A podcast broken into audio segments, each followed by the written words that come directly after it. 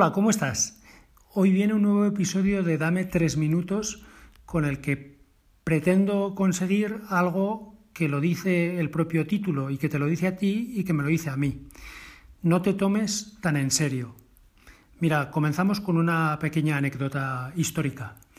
Eh, cuentan que en el mismo patíbulo, poco antes de ser ejecutado, el político y humanista inglés Tomás Moro, Santo Tomás Moro, solicita a su verdugo ayúdame a subir las escaleras, que de bajar ya me encargo yo.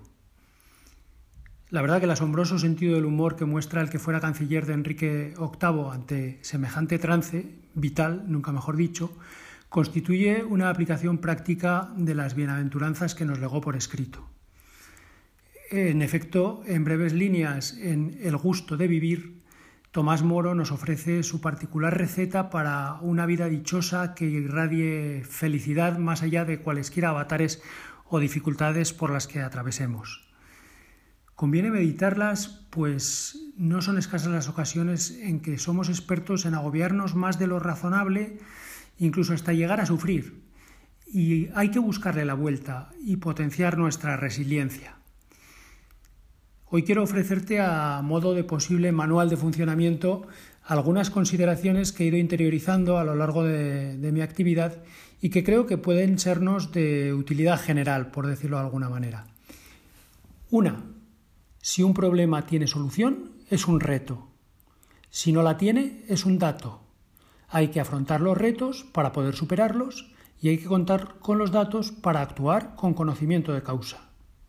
Dos, ante un problema, más allá de preocuparnos, hay que ocuparse. Tres, en ocasiones conviene alejarse del problema, temporal o espacialmente, de cara a valorar su entidad real, haciéndolo con perspectiva. No vaya a ser que los árboles no nos dejen ver el bosque.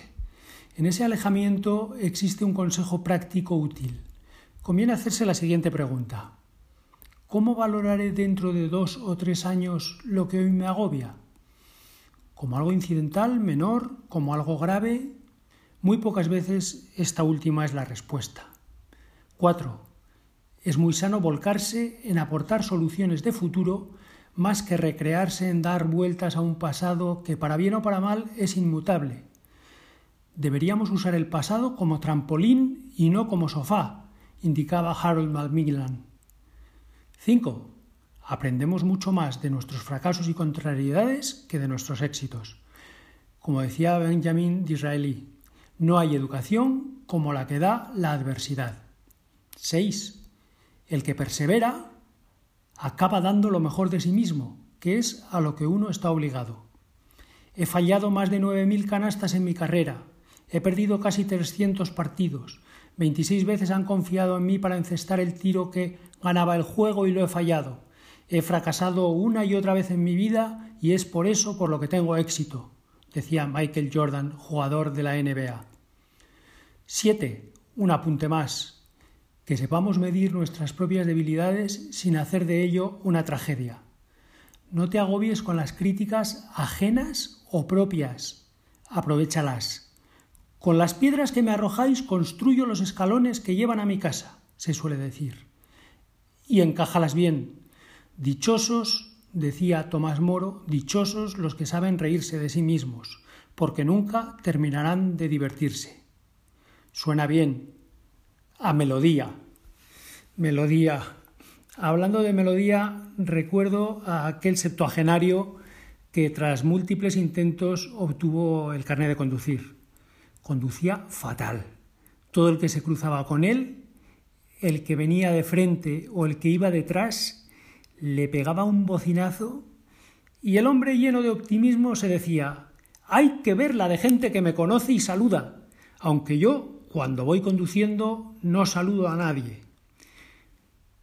Oye, necesitamos personas optimistas, eso sí, que se conduzcan lo mejor posible. ¿Te ha servido el, post, el, podcast? ¿Me ayudas a difundirlo? Muchas gracias. Un abrazo y ya sabes que te voy a pedir la próxima vez, en el próximo episodio. Dame tres minutos.